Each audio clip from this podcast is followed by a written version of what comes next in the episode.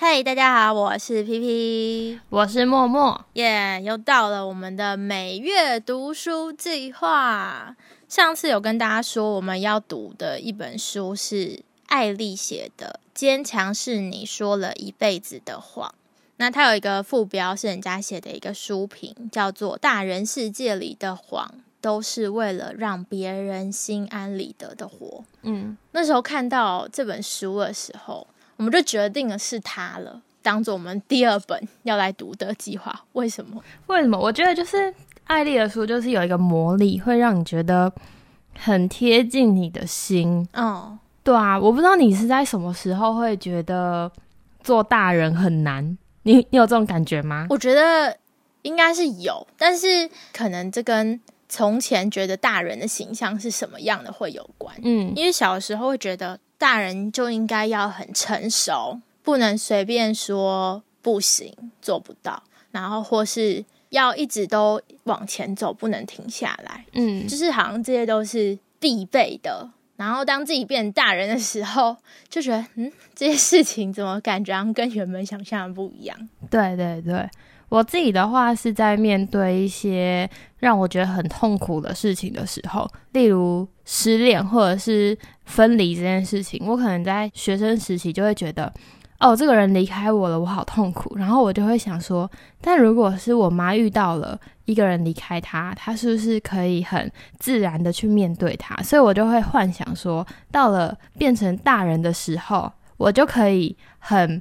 平静，或者是。能够接受这件事情的存在，可是到了后来，我发现，哎，根本就不是这样。而且后来我就在想，到底怎样算是一个大人？对我们来说，可能是到了大学出社会，然后你开始赚钱的时候，别人就会开始把你当成一个大人。可是在这本书里面，他就写说，其实每一个看起来很毫不费力的大人，都是一个拼尽全力的小孩而已。就是我们都是一直在学习怎么当一个大人。对我也有类似的感觉过，就是小的时候都会觉得好像一直被管，然后很多事情都不能做，然后就会幻想着是不是长大以后这些事都可以了，就是我可以去做我想做事，对我可以去完成我想要完成的，就是梦想之类的。结果不是在学生时期了以后，就发现好像。根本就不是自己想的那样，而且反而还想要回到宣誓期，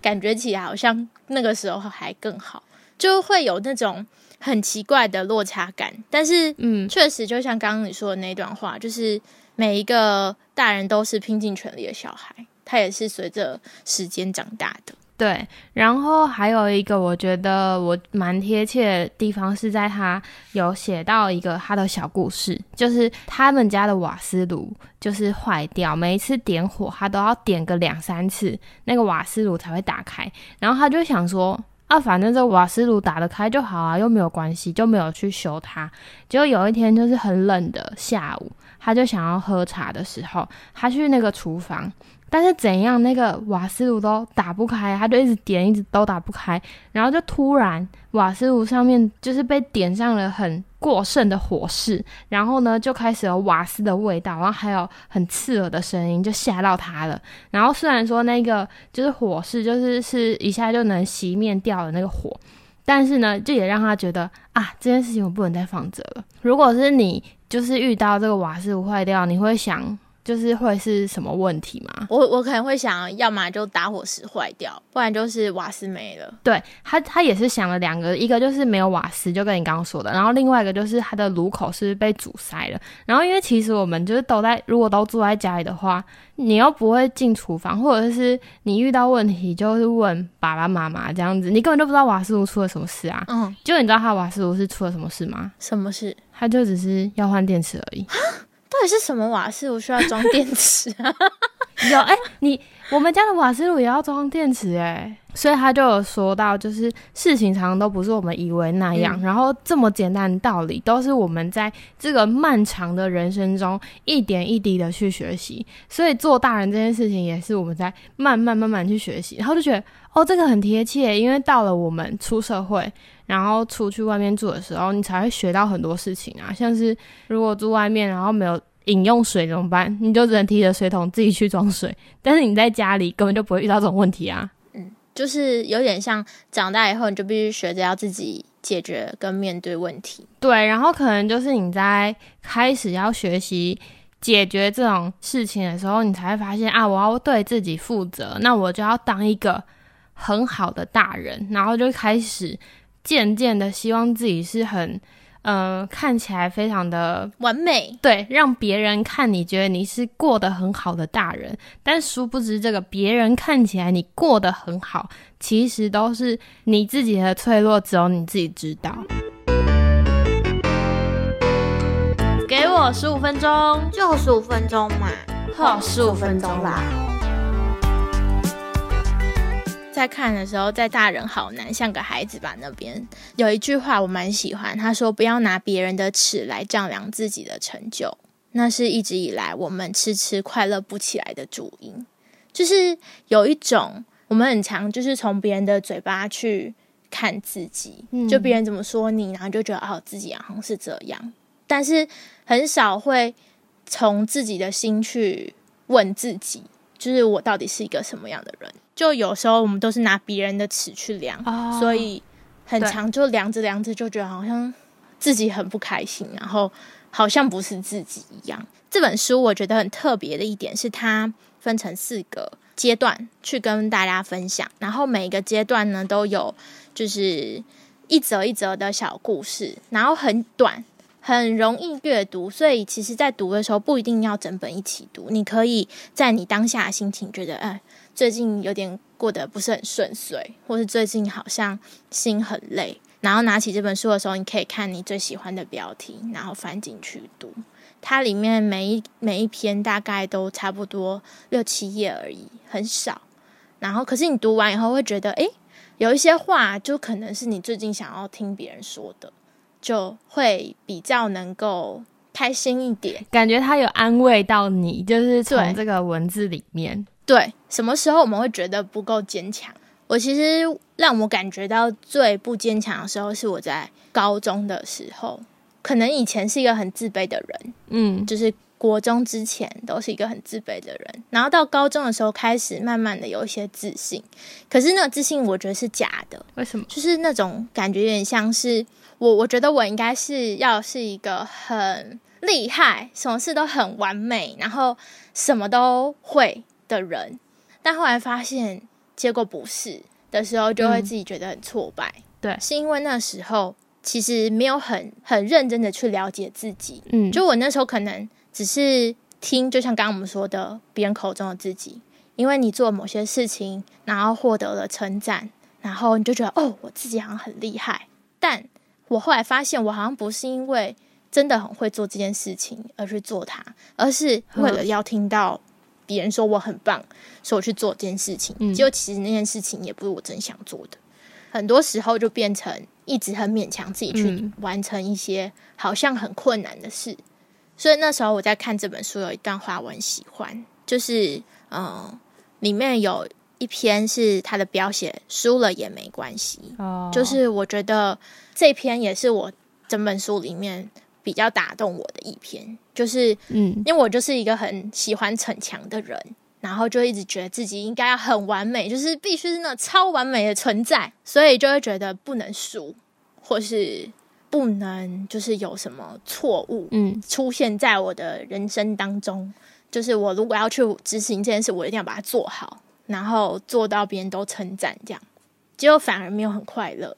已经很尽力的去做的时候，然后却没有达到自己的想象中的水准的时候，你就会很失落啊。它里面有写到一段话，他说：“怕输倒不是因为自己承受不起，不想丢脸。”而是怕输，更多的原因是担心让其他人大失所望哦，所以还是活在别人的那个想法中，对，然后就很打动我，就是因为我是怕别人失望，而不是因为我没有成功，所以那时候最想要听到，其实就是它里面写的，你你很在乎的那些人，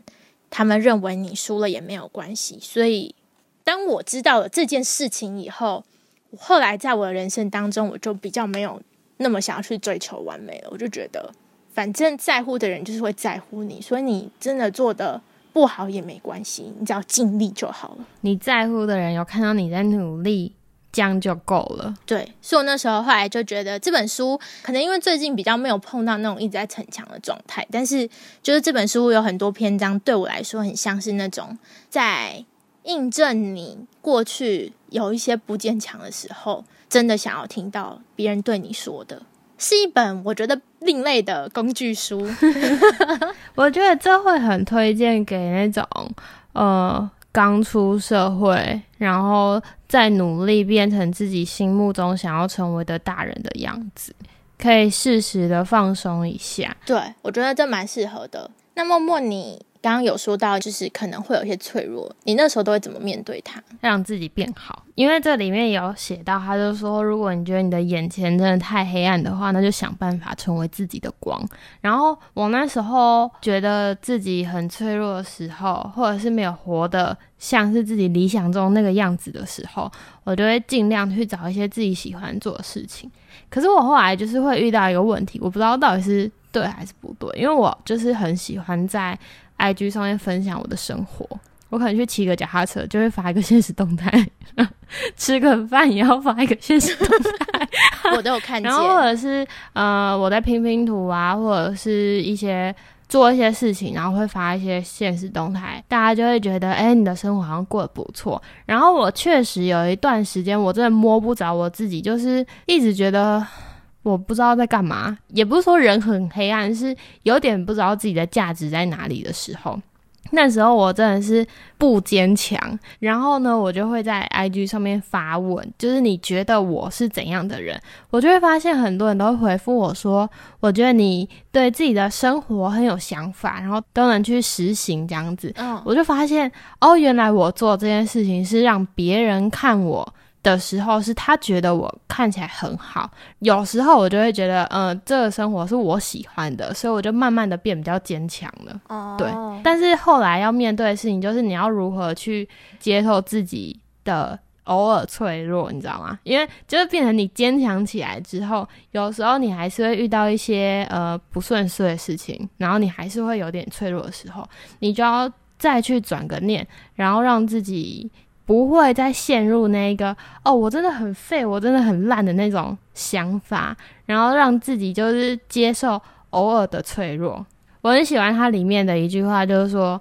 你曾经有过度担心别人的眼光，那你现在就已经能够放心过自己的人生的时候，这就是长大后你最想要的帅气人生。我觉得我就是希望过这种帅气人生，然后去做自己想做的事情，然后接受别人对我的赞美之后呢，我也要接受我自己偶尔的脆弱。我觉得这是一个很完美的一个就是帅气人生。对他有写到说，其实脆弱不是一种选择，而且坚强更不是必要的人设。而你最该明白的是，我们每一个人都能够坚强并且脆弱的活着。我觉得这也是这本书可能想要跟我们说的，就是我们都有可能很坚强的时候，然后也都有脆弱的时候，就不要去害怕你的脆弱，然后也不要一直把坚强当做你就是一直坚持的目标，就是你必须要坚强。我觉得它可以融合在我们生活里，就是偶尔的坚强，偶尔的脆弱，都会让我们的就是生命更加的丰富，然后也可以更开心的活着。好啦，希望这集不会太沉重啊，还好吧。那在最后就分享艾丽她自己在这本书的续写的，呃，坚强这样的事情最好一辈子都不要懂得，因为不知道闪躲会渗入到底部，累积成难以戒除的坏习惯。来到人生的下半部，我已经敢于表现脆弱。愿你有一天也能别再好强，把脆弱的勇气还给自己。我觉得他的序真的写的很好，诶，就一个很温暖的力量，诶。对，我觉得在现在的社会当中，真的很容易让自己变得很好强，嗯，所以偶尔的放松、脆弱一下也没有关系。好，希望这本书，如果大家有兴趣的话，可以去找来看。如果你现在觉得自己有一点黑暗，或者是有一点脆弱的话，看这本书可能会让你更坚强一点。好哦，那我们就下个月再见哦。下个月我们要来分享十月的快乐实验，要来好好的检讨一下我们这次到底有没有全部都成功。对，敬请期待吧，拜拜